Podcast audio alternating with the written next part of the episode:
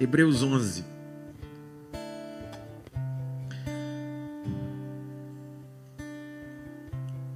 Capítulo 11, verso de número 22. Pela fé, José, próximo da morte, fez menção da saída dos filhos de Israel e deu ordem acerca dos seus ossos.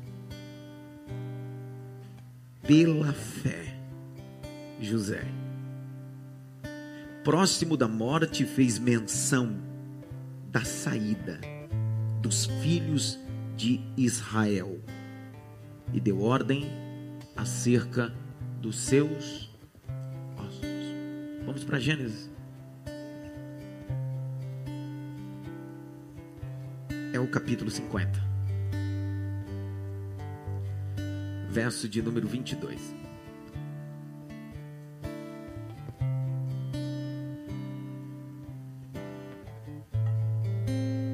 Gênesis 50, 22. José, pois, habitou no Egito, ele e a casa de seu pai. Viveu José cento e dez anos. Viu José os filhos de Efraim, da terceira geração. Também os filhos de Maquir, filhos de Manassés. Nasceram sobre os joelhos de José. E disse José aos seus irmãos: Eu morro, mas Deus certamente vos visitará. Vos fará subir desta terra para a terra que jurou Abraão, Isaac e Jacó. Fez José, e José fez jurar os filhos de Israel, dizendo: Certamente vos visitará Deus certamente vos visitará Deus, e farei transportar os meus ossos daqui. E morreu José da idade de cento e dez anos. Foi mumificado, embalsamado, e puseram em uma caixa. Em uma caixa a palavra caixão aí no hebraico é caixa. Então grite bem alto: caixa. No Egito. Olhe para cá. Me dê 15 minutos e eu termino rapidinho.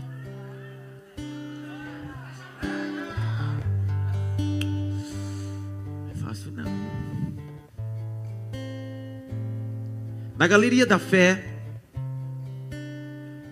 todos os homens de cunho veterotestamentário, biográfico, trazem as suas histórias no campo de empolgação. É estimulante ver esses homens caminharem de fé em fé, de uma forma ousada. Como eu disse semana passada, a fé pelo menos tem três características, mas a principal delas é a atitude. E para fazer parte dessa galeria da fé, precisa ter atitude. A fé gera atitudes. Vemos isso em todos aqueles que eu já fiz exposição. Agora, José, em seu cunho biográfico, tinha tantos pontos para que o texto pudesse ressaltar sua atitude de fé. Entretanto, o escritor aos Hebreus que todos os grandes teólogos vão concordar que pode ter sido Paulo, pela sua qualificação e entendimento judaico, poderia ter pegado outro fato bíblico. O fato em destaque aqui é quando José disse: Quando vocês saírem dessa terra, não se esqueçam de levar os meus ossos. Vamos fazer um pano de fundo. Vamos entender que esse é José. A biografia de José começa no capítulo 37 do Gênesis. Ele tem o privilégio de nascer em uma casa patriarcal. Uma casa de privilégios, de promessas. é a casa do seu avô Abraão, é a casa do seu pai Isaac. A casa patriarcal é a casa de Jacó, o pai de José. O José, no capítulo 37, ele é o caçula até aquele momento. Vale pensar um pouquinho que Gênesis 32, verso de 22, quando Jacó foi ao val de Jaboque, José já era nascido. Era tão nascido que o texto vai dizer isso. 32, 22. E atravessando Jacó o val de Jaboque com seus onze filhos e as duas esposas, voltou e lutou ele só com o Senhor. Dentro da cronologia, genealogia, José não vai se tornar o caçula eterno. Quem vai se tornar caçula é Benjamim. Quando nasceu, foi chamado de Benoni. E logo Jacó trocou o nome para Benjamim, filho da honra. Esse José sempre está associado com alguém que sonha e tem propósitos de sonhos. O capítulo 37 começa dizendo um algo importante. Jacó amava José. Não se sabe por quê. Não se sabe por que Jacó amava mais José. Não há explicação clara no texto. Se você for estudar, você vai descobrir alguns detalhes, mas fica não fechado um pensamento. Mas isso não me deixa ou não me dá impossibilidade de eu entender isso. Por que, que Jacó ama tão José? Porque José é perto do pai. Todos os outros filhos, Issacar, Zebulon, Rubem, Judá, entre outros, são filhos gerados. Entretanto, naquela ocasião, José é o mais chegado. E por ser chegado do pai, o pai decide costurar uma túnica no meio de 11 filhos. O pai faz só uma roupa para um. É a mesma coisa um pai que chega de viagem e traz um presente só para um. Isso dá problema. Tem que trazer para os três. O Jacó vai costurar uma túnica colorida. E essa túnica colorida tem uma direção, um propósito. É para vestir José. Eu gosto muito da expressão de Martin Lord Jones. Ele diz assim: Por que Jacó fez uma túnica para José? É simples, porque aqueles que estão mais próximos do pai, o pai tem a medida da sua roupa.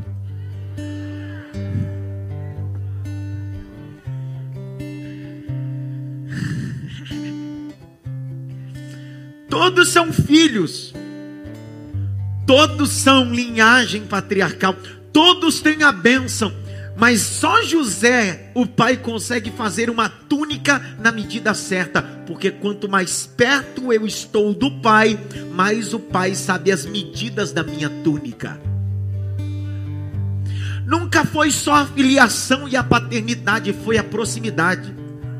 Poxa, cara. Filhos, todo aquele que entende que Cristo é o mediador entre o homem e Deus Entretanto, para ter o privilégio de uma túnica colorida, eu preciso ser próximo do Pai. O pai não tem filhos prediletos, o pai tem filhos próximos, chegados. Entenderam nada? Não existe para o pai aquilo, não, eu amo mais aquele do que aquele. Não, não. O pai tem onze, o pai tem um bilhão de filhos, mas aqueles filhos que pretendem se aproximar do Pai, acabam tendo do Pai privilégio da túnica, também a irritação do Pai. Porque ser próximo do Pai não tem só o privilégio da túnica colorida. Quando o pai está chateado, é o filho mais próximo que sente o impacto. O preço de ser próximo do pai não é ter o privilégio só de receber a túnica, é receber as broncas. Ninguém fala nada. Está achando que é só, é, só, é só túnica? Nem só de túnica viverá o homem. Tem até um corinho aí do Replepel do Cana Sul de túnica. Eu vou cantar, está aqui para o final. Olha o texto. O texto diz que o irmão recebe uma túnica. Grite bem alto, túnica. Não, mais alto, túnica. Pior de tudo que a túnica colorida. Se receber uma túnica já dá problema, imagina uma túnica colorida. Parece que o pai quer que o filho tenha destaque. Não é o filho que briga por destaque, é o pai que decide dar destaque. Não, eu vou devagar hoje. Eu tô carralco, carralco. Daqui a pouquinho esquenta. Mas você precisa entender que quem decidiu dar destaque não foi você, foi o pai que te deu. Não brigue por destaque, espere o pai te vestir de destaque. Para de lutar por destaque, é o pai que diz: Eu vou te vestir de destaque. E se alguém reclamar, diz que fui eu, seu pai, que te vestiu. Pegou não? Pegou agora? Vou soltar de novo. Se alguém ficar bicudo, contestar e dizer assim, porque ela, porque não eu? É simples, reclama com o pai, todos nós somos filhos, mas ele fez uma túnica para mim. Pronto.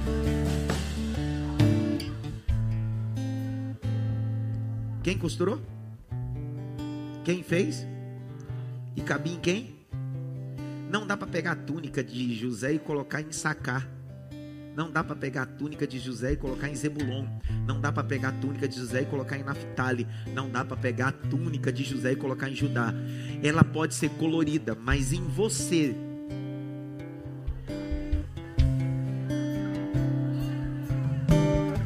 O problema da vida é quando a gente quer utilizar o que Deus não fez para nós. Por exemplo, eu estava pregando antes de Belém do Pará e estava falando para uns obreiros. Foi a reunião geral do Estado, tinha quase dois mil obreiros. Eu estava dizendo para eles: vocês não precisam ser quem vocês não são. Isso é não, não só no ministério, é na vida. A gente tem uma necessidade de ser quem a gente não é e deixa de ser quem a gente é. Então pare de colocar coisas que não combinam com você. Pare de vestir coisas que não combinam com você. Eu não estou falando de roupa, vocês estão me entendendo? Sim ou não? Eu estou falando de estilo de vida, eu estou falando de, de, de operação. Pare de querer ser quem você não é. E quando alguém tentar colocar uma coisa que não serve em você, você vai perceber que você não vai conseguir andar. Abri um parênteses e vou fechar. A Bíblia diz que 40 dias Golias está dizendo: tem alguém aí que possa vir contra mim? Tem alguém aí que pode vir encontrando 40 dias, os soldados com espada, com armadura, ninguém quer ir. De repente chega um menino, ele tem um cajado na mão, tem uns queijos, tem umas farinhas, e diz: Eu vim trazer uma comida para meus irmãos. Aí ele ouve falar: tem um gigante de quase 3 metros de altura. Ele diz: Quem é esse circunciso? Quem é esse camarada para se levantar com o exército do Deus vivo? Ele diz: Eu vou a ti. Saúl disse: Você quer ir? Põe minha armadura.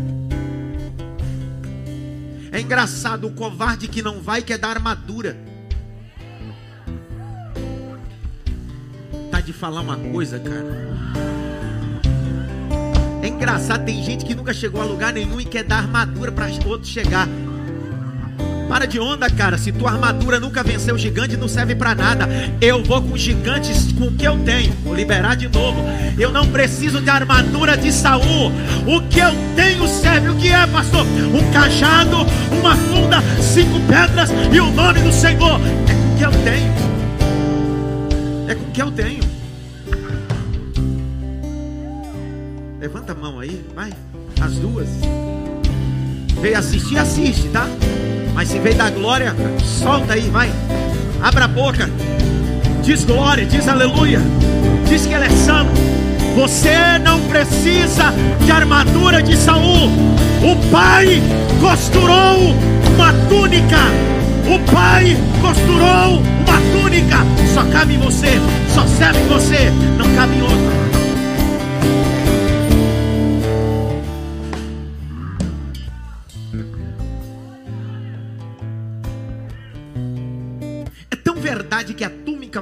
Foi o motivo da briga e da venda de José, que o texto diz que quando eles venderam José, que eles voltaram para casa, trazendo o que para mostrar para o pai a prova que José estava morto?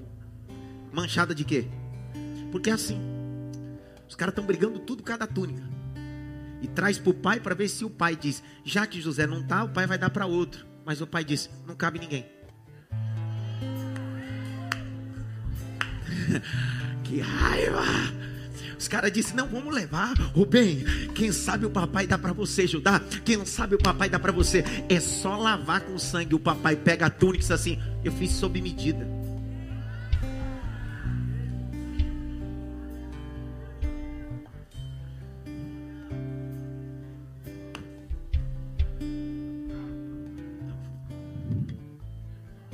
É na ponta da língua, rapaz.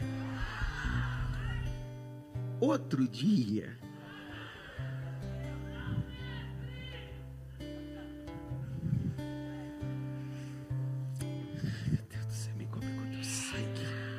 Opa, ela veio. Ela veio, é isso aí. Outro dia, um aluno meu me ligou e disse: Professor, tem um camarada que está abrindo um seminário. Eu disse: É?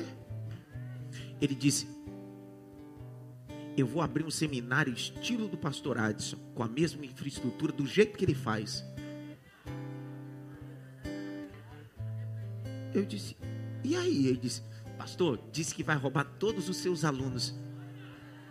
Eu disse: É o demônio. É o Satanás, é o anticristo. Está abrindo uma escola, o anticristo. Rapaz, a escola dele não durou seis meses.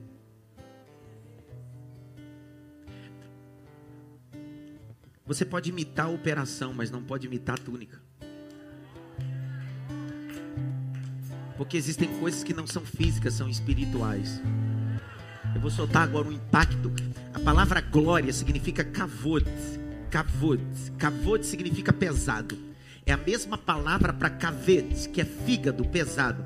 No corpo, o órgão mais pesado do corpo humano é o fígado. Quanto a glória, quanto o fígado tem o poder de processar, de filtrar. Quando a glória de Deus chega no ambiente, ela cria um peso e tira toda a impureza. Pegou não? Vou soltar uma palavra que é cavode, é peso, que vai purificar tua mente e teu coração. Não adianta você pegar o bordão de Eliseu e colocar sobre o menino, não funciona. O bordão só funciona na mão de Eliseu. Existem coisas que só vão funcionar na sua mão. Por quê, pastor? É graça, não é mérito. Foi o pai que costurou, foi o pai que deu. Deus te chamou e não tem jeito, ele não teve explicação para ninguém.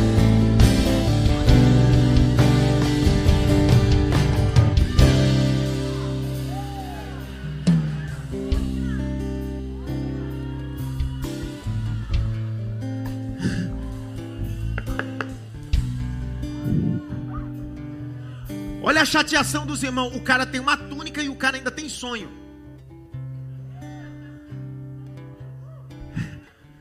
Porque a pior coisa é viver com gente que tem destaque e ainda sonha. Gente que tem sonho. Renan, você não deu glória, filho. E o cara não tem um sonho, o cara tem dois sonhos. Capítulo 37. Primeiro ele sonha com lua e estrela. Depois ele sonha com fechos. E pior de tudo que ele vai contar. Eu não sei se isso é pior. Eu passei a vida toda ouvindo todos os pregadores. Não conte o seu sonho. Não... Já ouviram isso? Não conta teu sonho para ninguém. Não canta. Terra de mistério. Olha, não conta terra.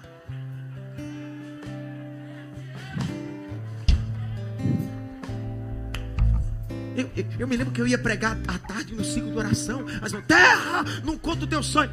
Aí, outro dia eu estou lendo e disse assim: que conversa, rapaz. Se ele não conta, ele ia viver eternamente na casa de Jacó. Contar não te puxa para trás, te projeta. Pegou não? Posso te falar uma coisa? Começa a falar em casa, no trabalho, tá? Sabe por quê? Porque os invejosos vão se manifestar e eles serão que vão transportar você para o ambiente da promessa. Conta o teu sonho mesmo. Conta o teu sonho mesmo.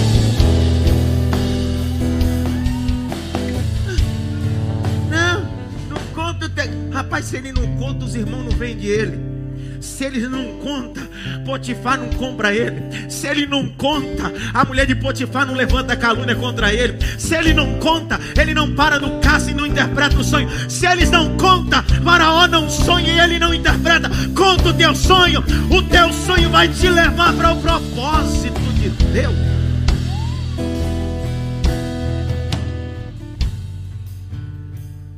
Dá uma olhada pelo. Não toque ninguém, Ninguém. Aqui a gente está cumprindo os critérios. O pregador, o congresso assim: pega na mão do teu irmão de sangue de Jesus. Não tem coronavírus mais não. Dá uma olhada pelo menos para três assim. Conta o teu sonho mesmo.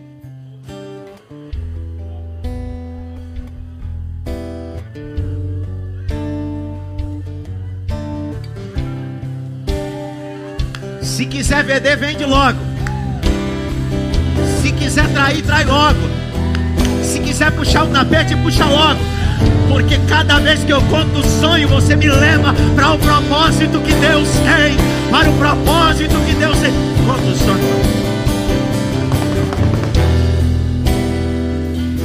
Terminei.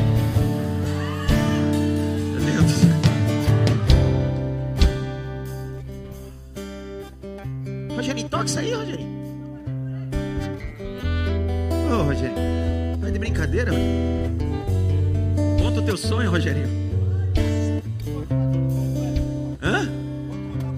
Conta pra todo mundo, rapaz. Fico festa, mano. Ó, você quer ver os irmãos de José ficar maluco? É ele, ele acorda de manhã e conta o sonho. Os caras ficam malucos com ele. Os caras vão dormir, não tem sonho nenhum. Aí no outro diz, tive outro.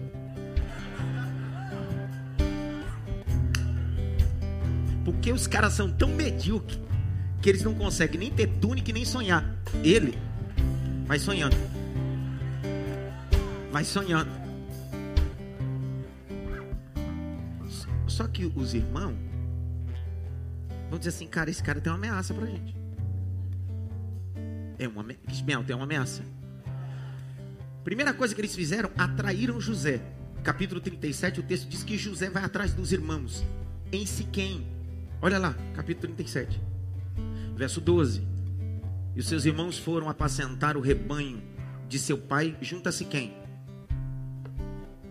Siquém é o território de José. Siquém era a herança que o pai tinha dado para José. Então José vai atrás dos irmãos. Mas quando ele chega lá, os irmãos não estão no território de José.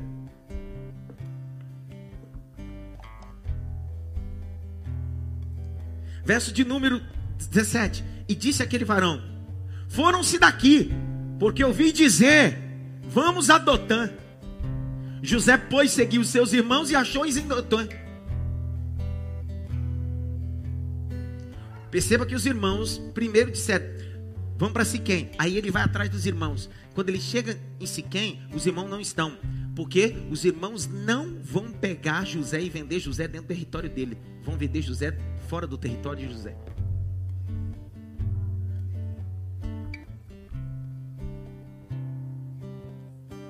A Bíblia diz que quando José vem, capítulo 37, verso 19, e disseram uns aos outros: Eis ali que vem o quê? Está dando vender a chateação dele? Porque tem gente que não tem a capacidade mais de sonhar e fica chateado só porque você sonha. Tem gente que sua vida cristã, sua vida em geral, é uma vida sem sonhos, que ele fica chateado quando o outro começa a projetar. Não vai dar certo. Não sei. Olharam para dizer assim: lá vem o sonhador. Só ele quer ter sonho. Só ele quer sonhar. Só que o texto vai dizer, capítulo 37, 21.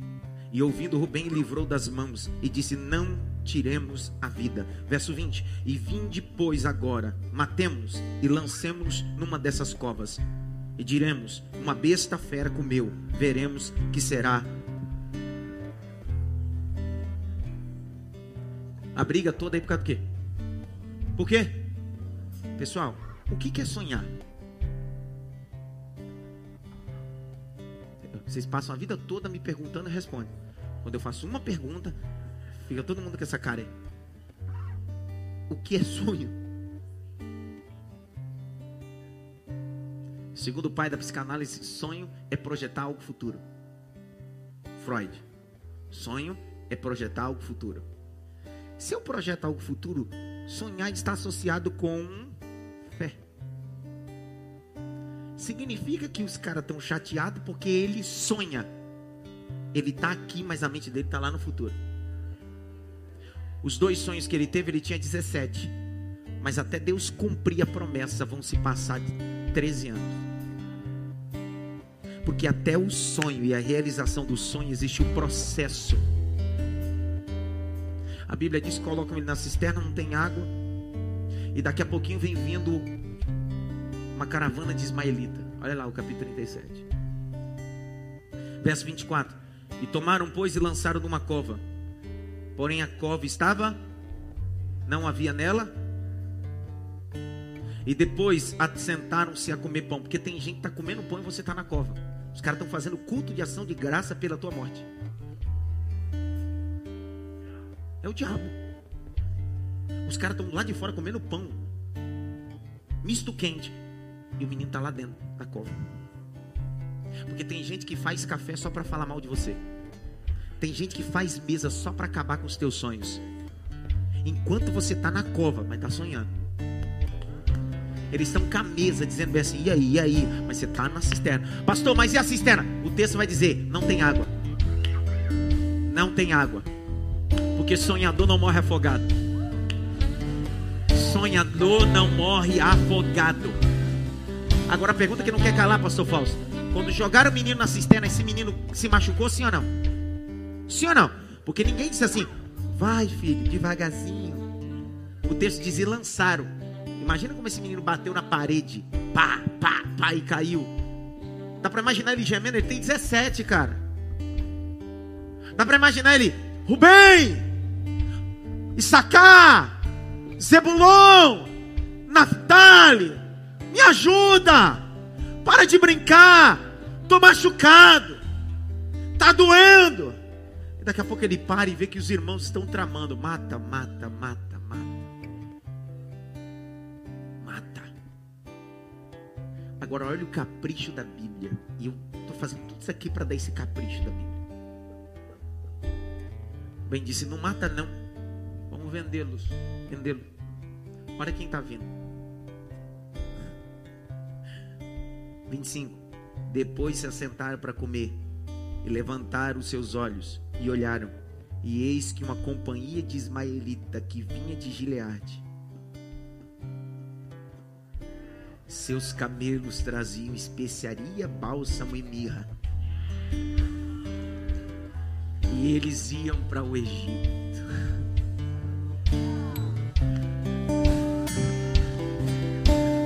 Não pegou, né? Não pegou a bola de novo. Os caras disseram, vamos vender. Deus disse assim: vou mandar um Uber.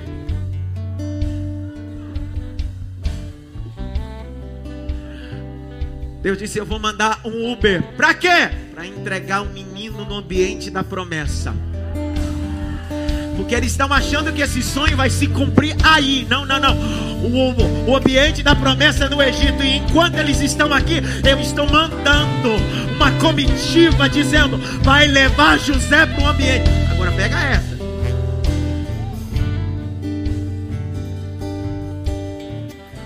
Companhia de quem? Hã? De quem? Pergunta de, de quem? Se você não sabe, historicamente, culturalmente, do nascimento de Isaac e Ismael, houve uma ruptura. O filho de Isaac é Jacó. José é neto de Jacó. José é filho de Jacó e neto de Isaac. Ele aprendeu em todo momento que o filho abençoado e escolhido era Isaac, não Ismael. Ele aprendeu em toda a vida que os ismaelitas eram os bastardos. Ele aprendeu toda a vida em casa. Quem é ismaelita é filho de uma egípcia, é filho de uma escrava. Olha o capricho de Deus. Quem é que está vindo? A descendência dos escravos a descendência de Ismael. E da onde eles estão vindo? De Gileade. Ô Cássio, você está aí, Cássio? Deixa eu te falar uma coisa, tá, Simone? Em Gileade tem um bálsamo. Em Gileade tem especiaria. E não é só para dar perfume, é para cicatrizante. O texto diz que pagam para pagam José, perdão, pagam os irmãos e compram José, colocam José dentro. Ismaelita não compra escravo, cara. Ismaelita está vindo de Gileade com perfume e mirra, está indo para o Egito. Eles não estão para comprar escravo. Pronto propositalmente eles param e dizem: coloca esse menino aí dentro. Esse menino vai caminhar dentro de uma carroça, batendo em mirra, tocando em mirra. E quando ele chega no Egito, ele chega perfumado, ele chega cheiroso. Para, para, para, para. Aí você entendeu que quando Potifar está na feira, ele diz bem assim: Eu vim comprar um escravo, mas ele não compra um escravo só pela aparência. Ele diz: Esse rapaz tem cheiro de sonhador, tem cheiro de sonhador tem cheiro de sonhador, é cheio. Ah! Presta atenção. A mirra, o gilearde, o bálsamo, servia como cicatrizante. Deus estava profeticamente levando José para um ambiente para cicatrizar as dores, as traições. Deus está dizendo: José, você não pode acessar o teu sonho com feridas abertas. Você não pode acessar a promessa com a ferida aberta. Então eu já estou te preparando. Eu vou colocar cicatrizante em você. Você vai acessar o ambiente da promessa.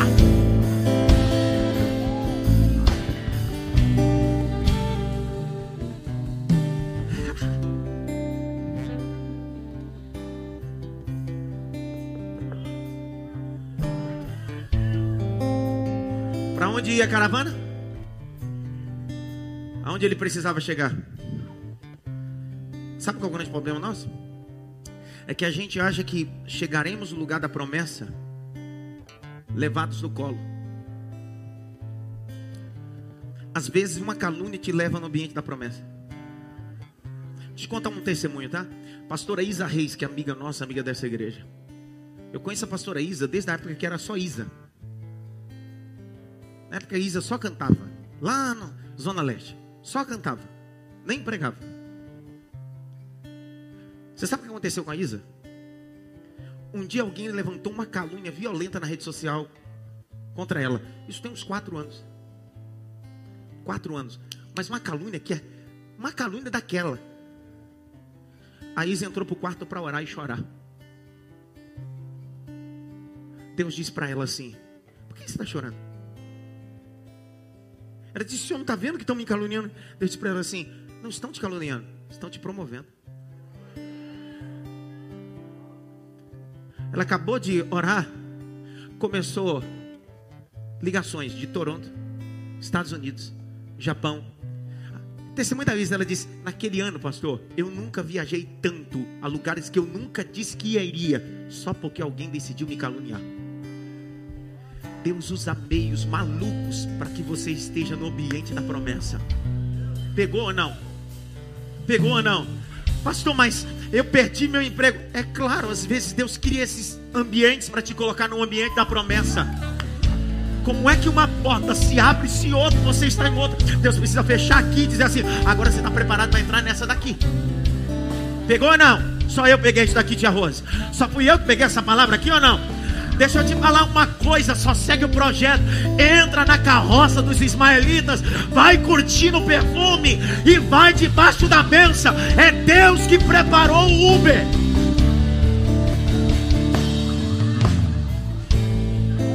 Uber. Uber. Chama o Uber. Só que você tem uma coisa, olha para cá. Tem gente assim, tem gente que não valoriza teu sonho. Como não? Valorizaram José duas vezes. Ele foi vendido para os ismaelitas e foi vendido para Potifar. É você que não entende que Deus sempre coloca no ambiente pessoas que parece que não valorizam, mas valorizam sim. Só não valoriza o suficiente que você quer, porque ainda não é tempo. A Bíblia diz que ele começa a servir na casa de Potifar. Na casa de quem? Potifar era casado com a Patifa. Era esposa dele. Patifa. Patifa, aquela mulher. Por quê, pastor? É só ver o que ela faz. A Bíblia. foi mais forte do que eu. A Bíblia diz que ele esteve na casa de Potifar por quase 10 anos. Quantos anos? Porque você olha assim e pensa, foi do dia para a noite que ele virou governador. Rapaz, de noite, da noite para o dia, foi 13 anos, a gente está complicado.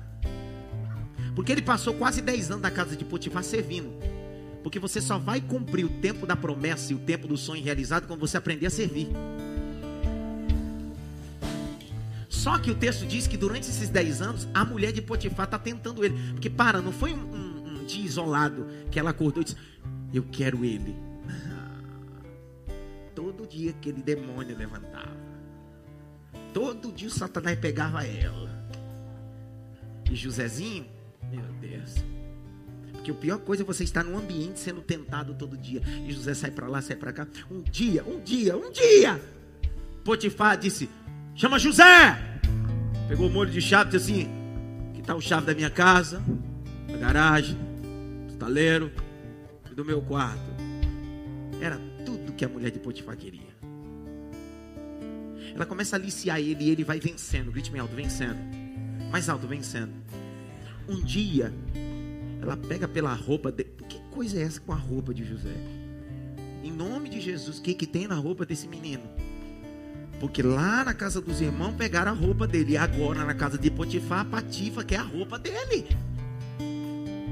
Que demônio, rapaz. Porque tem gente que fica chateada até com o que você coloca. Eles querem o que você tem, mas não quer ser quem você é. Tudo bem? Tudo bem, tudo bem. Maria.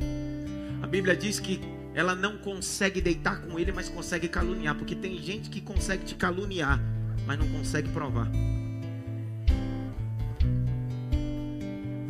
A Bíblia diz que pegaram o menino José e levaram para onde? Para o cárcere. Onde ficava o cárcere? Debaixo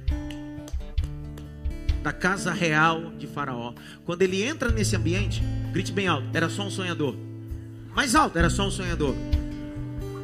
Só que quando ele está nesse ambiente, ele já agora só não sonha, ele interpreta sonho. Pegaram não. Porque na vida Deus te dará a capacidade não só de sonhar, mas de interpretar sonho dos outros. Chega a dois. José disse: um morre e outro vive. Ó, isso é interpretação profunda, não é não? Um morre e outro vive. Eu gosto de José por causa dizer, curto e gosto. Você morre, você vive. Não tem rodeio com ele. Porque quem passou na casa de Potifar não consegue mais Só que José disse para o outro: quando você se apresentar, ele lembra de mim. Nunca tente sair do tempo de Deus. Nunca peça ajuda antes que Deus dê o start na sua vida. A Bíblia diz que o camarada subiu e esqueceu de José, porque os homens se esquecem, Deus não. Eu estou caminhando para o final. O texto diz que um dia Faraó tem um sonho. Faraó tem? Faraó tem? Ninguém interpreta. Ninguém consegue. Aí o camarada diz: Eu conheci alguém no cárcere. Eu conheci alguém no cárcere. Que ele interpretou meu sonho. Grite bem alto: interpretou. O texto diz que desceram e chamaram José. Grite bem alto: José. Quando chegaram no cárcere, disseram assim: José! O camarada tem a chave da cadeia. Como é que o cara tem a chave da cadeia e não foge? Porque o que não faltava em José era caráter. Porque o que Deus honra não é sonho, é caráter. Você pode ter um sonho lindo, mas enquanto Deus não gerar um caráter em nós, o sonho não é realizado. O José cuida do cárcere como se fosse um bem dele. Ele tem zelo com as coisas. Aí alguém grita assim: José! Estão te chamando. Ele diz: Quem? Faraó. Para quê? Interpretar sonho. Olha o que José faz. No canto da cela tinha uma roupa dobrada, uma muda de veste. Esse menino tinha problema com veste. Por quê? Porque lá na casa dos pais tiraram a túnica dele. Na casa de Potifar tiraram as vestes dele. Mas ele foi para a cadeia e fica lá quase dois anos e meio. E ele fez questão de pegar uma roupa e deixar de canto. Diz assim: rapaz, se eu colocar essa roupa é capaz de tomar. Então vou deixar de canto. Por isso que ninguém fez nada com ele na cadeia, porque ele pegou a roupa e deixou, vou deixar lá.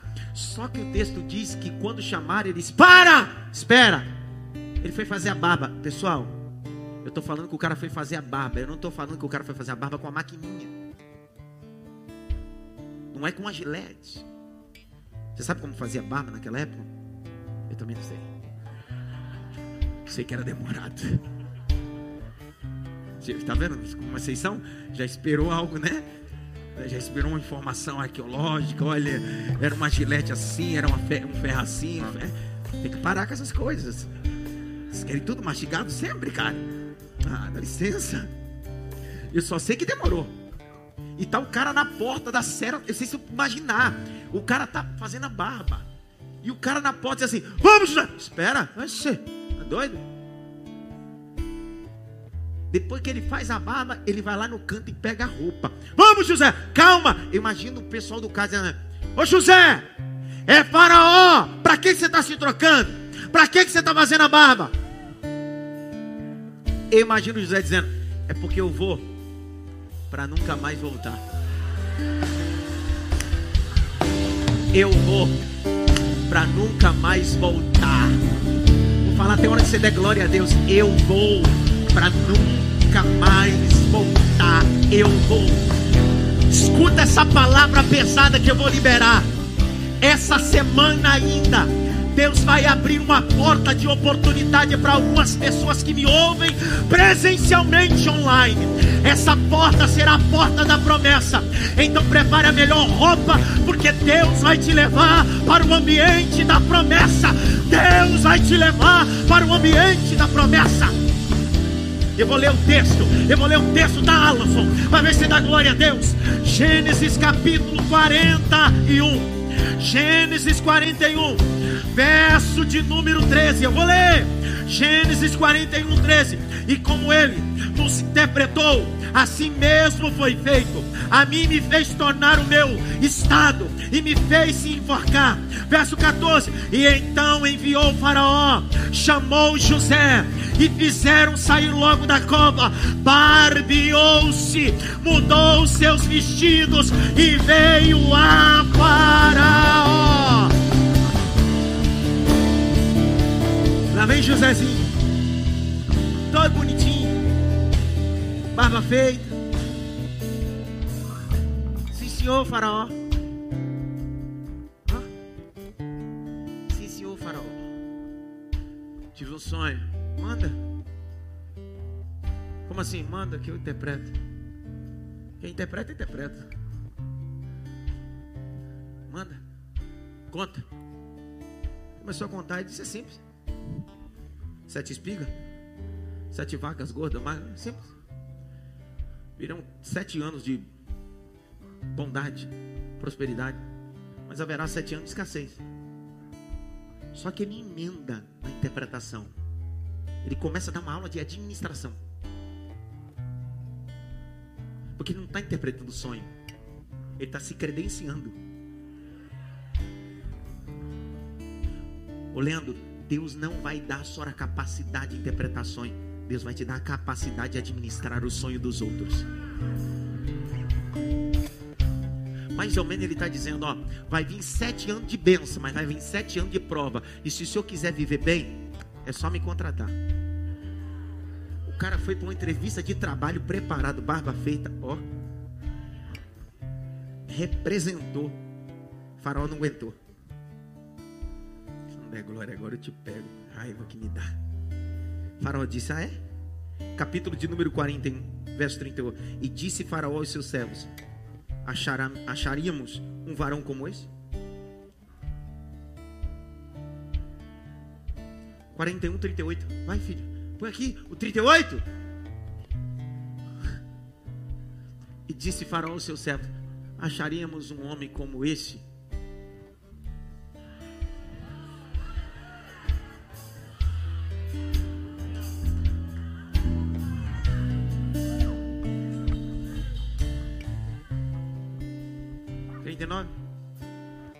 Depois disse Faraó a José: Pois que Deus te fez saber tudo isso. Ninguém há tão entendido e sábio como tu. O cara estava no caça. O cara agora está com a roupa de. Põe 40. Tu estarás sobre a minha casa, e por tua boca se governará tudo o meu povo. Somente no trono eu serei maior do que teu povo. Que raiva que me dá que eu estou lendo e você não entende. Pai, eu vou continuar lendo para ver se entende. E disse mais Faraó a José: Vê aqui que tem um poço sobre toda a terra do Egito. E tirou o Faraó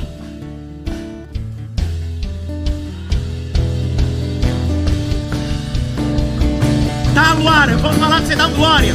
Até aquele dia, só tiravam de José. Quando o dia do sonho chegou, Deus disse: Agora chegou o tempo de colocar em José. É tempo de colocar em José. Levante as suas mãos para o alto. E me fez vestir roupas de linho. E me fez vestir roupas de linho roubaram minha túnica, pegaram minha roupa, mas Deus está trazendo um tempo de honra. Tem anel, tem roupa de linho, tem colar no pescoço. Eu sou José.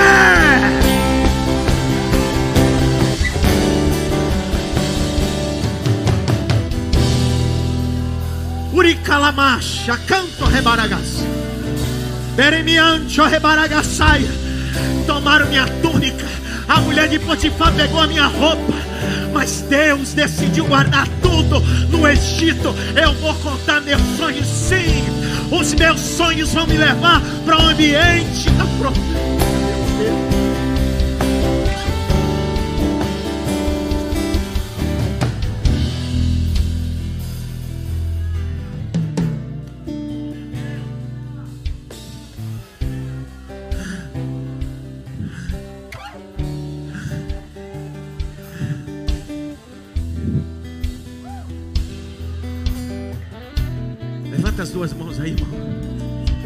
Deus está na casa, cara. Deus está na casa, Deus está na casa, Deus está na casa um tempo de José, um tempo de José, um tempo de José, um tempo de José, um tempo de José.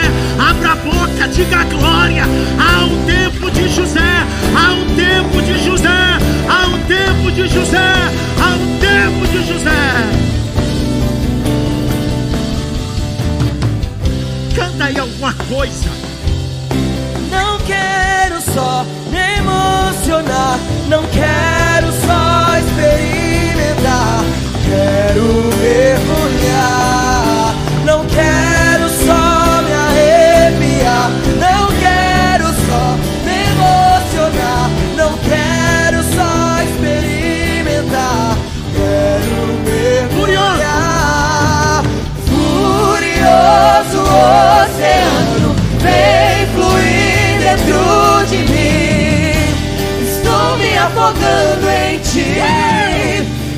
Me afogando em ti. Furioso oceano vem fluir dentro de mim. Estou me afogando em ti. Estou me afogando em ti. Furioso oceano vem fluir dentro de mim. Estou me afogando em ti. Estou me afogando em ti. Mas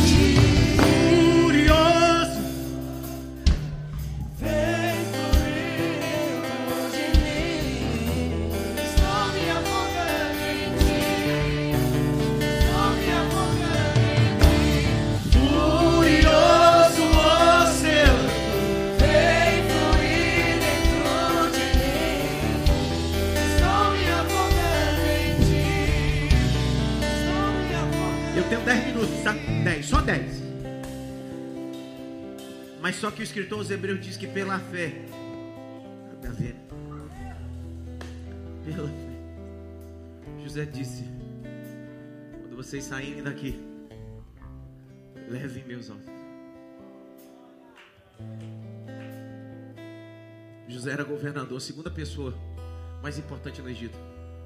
O processo do Egito era estado de mumificação. Se você pesquisar o lugar onde Ramsés Tutankhamon. Não é só um sepulcro, não é só um estado de mumificação. Há um ambiente de idolatria ali. Deus Ra, Íris. Os ossos de José colocados numa caixa. Dentro da mitologia egípcia. Anubis, o deus da morte. Uma caixa é colocada dentro. Sempre quando alguma autoridade está. Dentro da caixa, sempre existe ossos. Só que José não foi colocado seus ossos dentro da caixa de Anubis. Eu gosto do texto hebraico. O Talmud e o Midrash diz: então os ossos do sonhador estavam em uma caixa simples.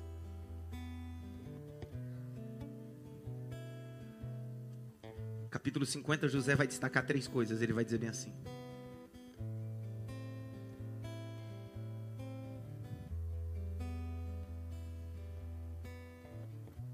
E José e seus irmãos, José disse aos seus irmãos: Eu morro, mas Deus certamente visitará. O cara está morrendo, mas está dizendo: Deus não é homem para que minta.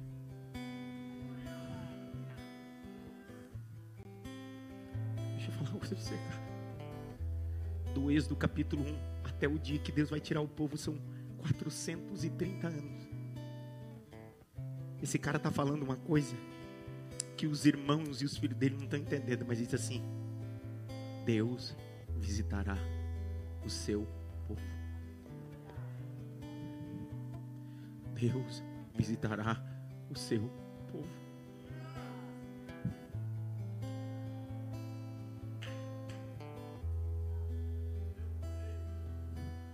Olhando o texto e vos fará.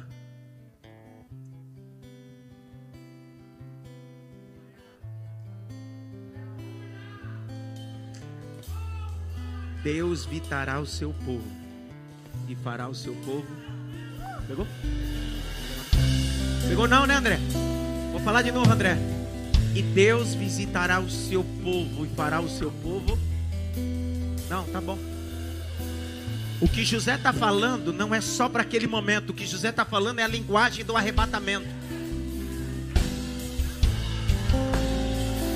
O que José está falando é: Deus visitará o seu povo, a sua igreja, e arrebatará para a sua igreja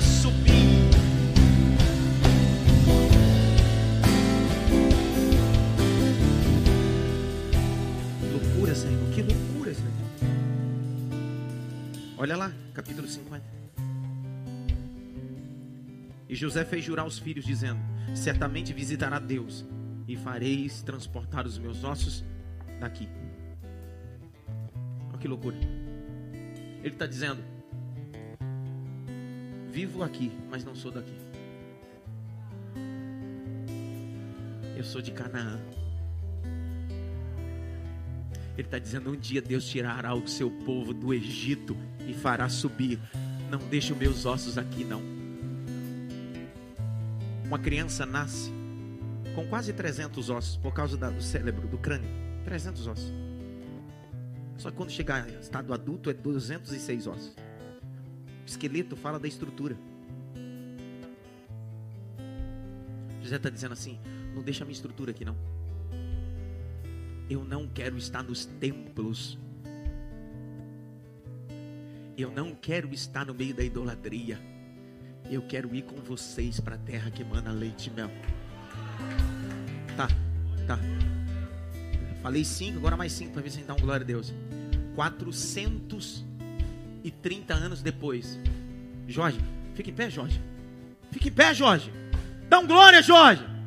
Isso. Jorge, pega essa daqui. 430 anos depois, Deus vai levantar quem? Moisés. Deus mandou 10 pragas no Egito. Glória. A última praga, a praga dos primogênitos.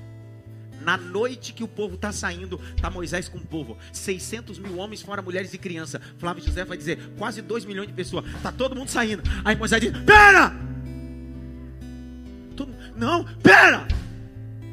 O que, que é, Moisés? Não dá para sair sem levar. Levar o quê? Cara, meu pai falou, o meu avô falou pro meu pai que meu pai falou para mim que a gente não podia sair daqui se não levasse os ossos de José. Aí alguém disse: é, meu pai também falou. Meu pai também falou, então a gente não vai sair. Pega a caixa de ossos. Vamos entrar no deserto com os ossos do sonhador. Vamos entrar no deserto com os ossos do sonhador.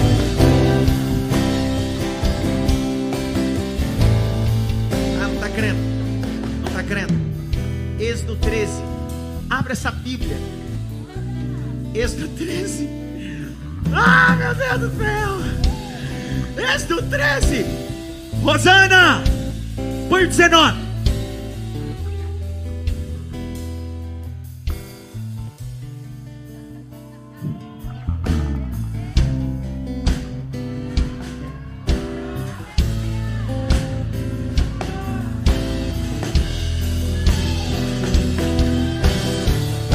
Ficar com a boca fechada, vai dar glória. E Moisés levou consigo os ossos de José, porquanto havia este uma solenemente juramento aos filhos de Israel, dizendo: Certamente Deus os visitará. Fazei, pois, subir os meus ossos com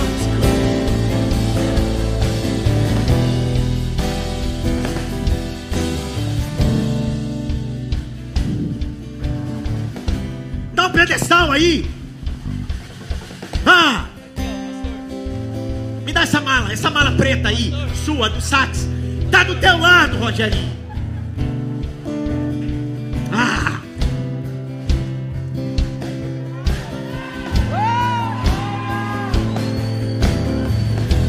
Ei! Dois milhões de hebreus, Cássio. Os caras marchando. Nessa época, Ed, não tinha arca da aliança. Nessa época não tinha tabernáculo. Mas nessa época tinha uma caixa de ossos que representava sonhos. E toda vez que alguém pensava, vou desanimar, Moisés dizia: Olha para a caixa, olha para os sonhos, olha para a caixa, olha para os sonhos, olha para a caixa, canta. Furioso oceano vem fluir dentro de mim. Estou me afogando em ti, estou me afogando em ti. Furioso oceano, vem fluir dentro de mim. estou, me afogando em ti, estou me afogando em ti.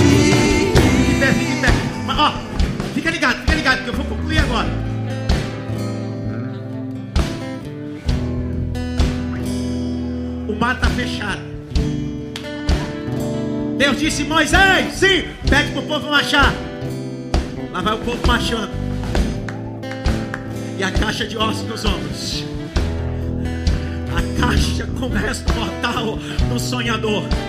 Chegaram nas águas de Mara, está toda a marca. A caixa de ossos nos ombros. Não tem comida. Continua marchando. A caixa de ossos nos ombros. Agora, não, se eu falar isso aqui, você não vai crer. Tá, tem coisa que não adianta falar que a pessoa não crê, aí você.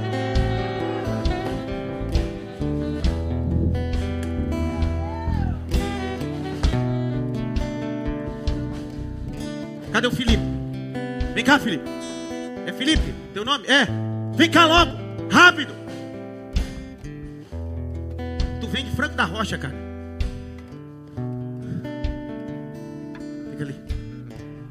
Felipe, eu sou Moisés. Moisés não chegou na terra que manda leite e mel.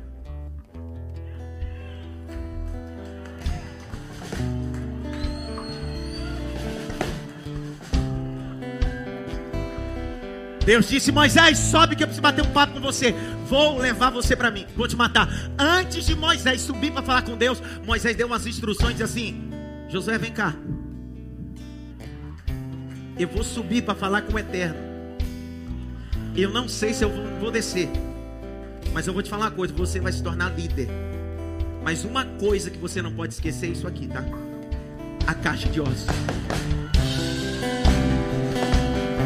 Moisés olha para Josué e diz assim: Me promete que quando você chegar na terra que mana leite e mel, terra está aqui porque a gente precisa cumprir promessa. Escuta bem, Josué. Se o Jordão tiver fechado, você tem arca, mas também tem caixa de ossos. Você tem a presença, mas também tem sonhos. Chega lá, você vai debaixo dos sonhos. Vou ler, vou ler. Josué, abra a Bíblia. Josué, capítulo 24 verso 32. Eu vou ler. Josué 24, 32. Eu termino a mensagem. Perdeu Satanás. 24, 32.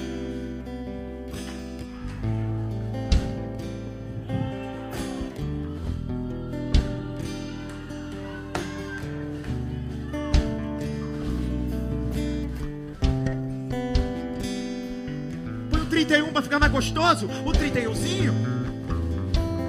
E serviu, pois, Israel o Senhor, todos os dias de Josué, todos os dias dos anciões que ainda sobrevieram muito tempo depois de Josué, que sabiam todas as obras que o Senhor tinha feito em Israel. Agora olha o 32 também os ossos de José, que os filhos de Israel trouxeram do Egito, foram enterrados aonde?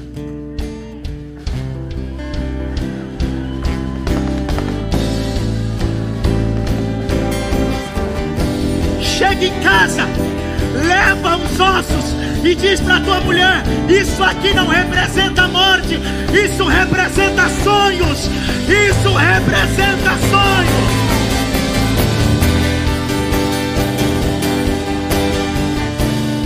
Ei,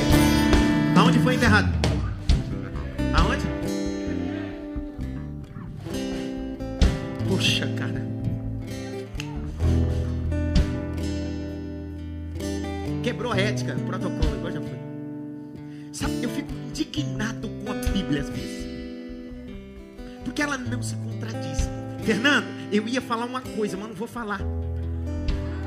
Porque isso aqui é aquele fechamento, sabe aquele? Nossa, assim, aquele fechamento que ele colocou a cereja em cima e diz: opa, deu tudo certo. Mas eu penso, tem coisa que precisa colocar cereja. Para quê? Precisa? Precisa?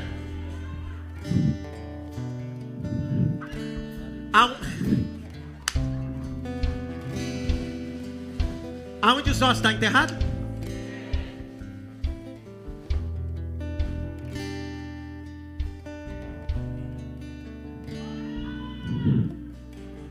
João capítulo 4.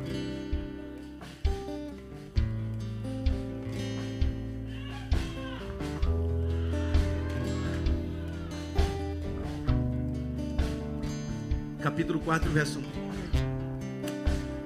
E quando o Senhor entendeu que os fariseus tinham ouvido que Jesus fazia, fazia e batizava mais que os discípulos de João. Ainda que Jesus mesmo não batizava mais os seus discípulos, deixou a Judéia, foi outra vez para Galiléia. E era-lhe necessário passar em Samaria.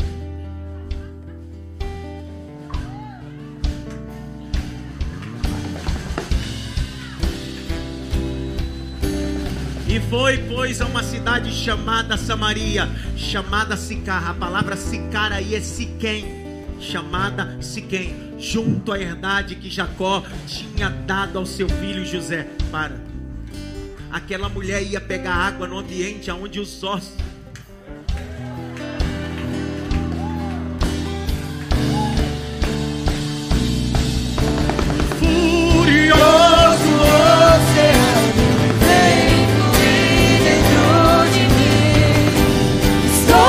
afogando em ti. Estou me afogando em ti.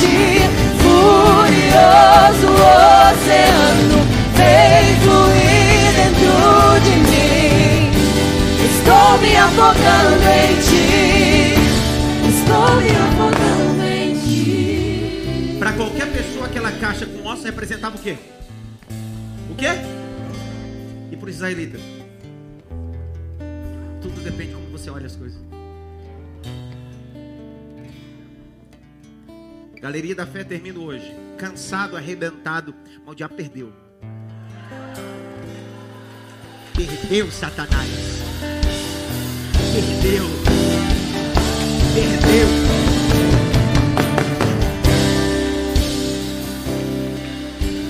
Hoje sairemos da IMAF assim, ó. Pra deixar todo mundo na rede social maluco. O pessoal fica perguntando aí. Assim, você vai colocar na rede social. Hashtag a caixa de ossos que me faz sonhar. Hashtag a caixa de ossos que me faz sonhar. Vou repetir pela terceira vez. Só colocar na tela. Hashtag a caixa de ossos que me faz sonhar. Teus parentes vão te perguntar o que é isso. Teus amigos vão perguntar isso. Aí sabe o que tu faz? Pega o link da mensagem hoje. E diz: assiste aí. Assiste aí. Assiste aí. Assiste. Deixa abençoado. Com as mãos levantadas, vai. Furioso. Furioso oceano, vem fluir dentro de mim. Estou me afogando em ti. Estou me afogando em ti. Furioso oceano, vem fluir dentro de mim. Estou me afogando em ti. Valeu a pena estar aqui hoje ou não? Se valeu, aplaude Jesus aí, por favor, né? A Ele glória, a Ele honra, a majestade, Ele é o centro do nosso culto, Ele é a adoração, Ele é o Rei, Ele é o Senhor. Que todo homem diminua, que Jesus cresça, que todo homem diminua, que Jesus cresça. Ele é o Deus do nosso culto.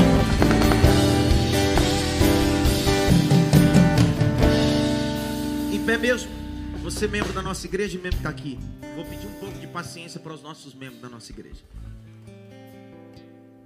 No ano, pior ano, Deus me deu o privilégio. Por quê? No ano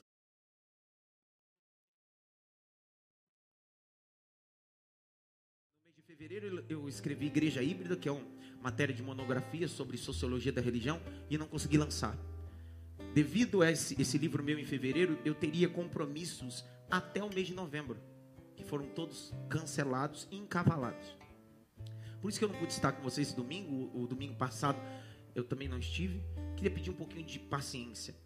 Algumas agendas eu precisei cumpri-las aos domingos devido a igrejas que já tinham convites marcados. Eu sei que você quer que eu esteja aqui, mas não seja tão, tanto quanto egoísta. Você já me ouve tanto. Tem gente que precisa comer um pedaço de pão quente. Amém? E quem eu deixo aqui, deixo com a mesma excelência que eu tenho. Ninguém sobe aqui se não for crente, homem e mulher de Deus. Tenha certeza que qualquer pessoa que sobe aqui, sobe porque tem vida no altar. Se eu descobrir alguma palhaçada, no outro dia eu tiro. Porque isso aqui é lugar de plataforma. E o que prega mais não é o sermão, é a vida. Então eu queria muito que vocês entendessem que eu tenho uma equipe de pastores auxiliares, diáconos e obreiros, que quem eu deixar aqui, se eu pegar o sonoplasta Roberto para vir aqui, eles vão pregar e Deus vai bradar na terra. Então, esse domingo eu não estarei em nenhum dos dois horários devido a essas agendas encavaladas, mas isso não te faz deixar de cultuar ou vir para a igreja. Nós somos salvos em Cristo. Diga glória a Deus por isso. Amém? Então, esse domingo nós teremos o culto das 10 e o culto às 19. Quinta-feira, agora, às 8 horas, nós temos culto de quê? Quem não ora está com problema. Dá uma olhada, pelo menos em três. Não toca. Espere assim. Ora. Os nossos obreiros não precisa chamar, ele tem que estar aqui. Quanto é mais dado, mais é? Então, se não quer orar, até aqui. Então, todos os nossos obreiros estão aqui orando. Eu estou querendo, não vou especializar. Eu estou querendo fazer uma mini vigília dessa sexta para o sábado. Então, fica ligado na rede social, estou só confirmando. Ó, esse hashtag tá meio furrequinha. Que hashtag é esse daí? Um hashtag decente, uma coisa. Hashtag a caixa de ossos. É. Anderson, ela vai arrumar esse hashtag. Esse hashtag tá meio mal acabar. Vai mandar para tu, tu vai mandar para os membros da igreja. Mandar esse, essa arte aí, esse hashtag. Amém? Eu até esqueci que eu ia falar. Sexta-feira, a mini vigília. Estou esperando só uma confirmaçãozinha. Mas só que essa mini vigília que eu quero fazer na sexta-feira não é para cantar, não. Não vai ter. Não. Vai ser mini vigília da oração. Vigília do gemido. É só gemir, irmão. Então não sei se vai ser das 11 a 1, não sei se é da meia-noite às duas. Só sei que é assim. Primeiro a gente não pode fazer muito barulho. Então assim, não dá para ficar ligando o som, não vai ter som ligado nem nada. Então tá aqui clamando, gemendo. Faz, faz quanto tempo tu não vai na vigília? Olha nos meus olhos agora. Ai, tempo que eu não pego uma vigilinha, né, filho? Deus vai te convocar para isso. Levante as duas mãos para o alto. Que a graça do nosso Senhor e Salvador Jesus Cristo, o grande amor de Deus Pai, a consolação e a união do Espírito Santo, seja com todos, não só agora, mas para todos sempre. Ó, dia 6 de dezembro é a última ceia do ano. Já está oficializado na quadra Unidos de Vila Maria. Presenças confirmadas em MAF Music. Nós vamos colocar uma estrutura forte para a liberação da palavra do ano de 2021 vai estar conosco o cantor Wesley. Qual é a música que o Wesley canta mesmo? Isso, Wesley, preto, Wesley do preto do branco vai estar conosco. Vou tentar trazer a Paloma Posse também, ver se ela, ela pode.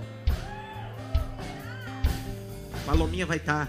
Vai ser, não, vai, e vai ser só de manhã. Vai ser das nove da manhã a meio-dia. Só. Diz amém. Um cheiro. Beijo. Tchau. Bye.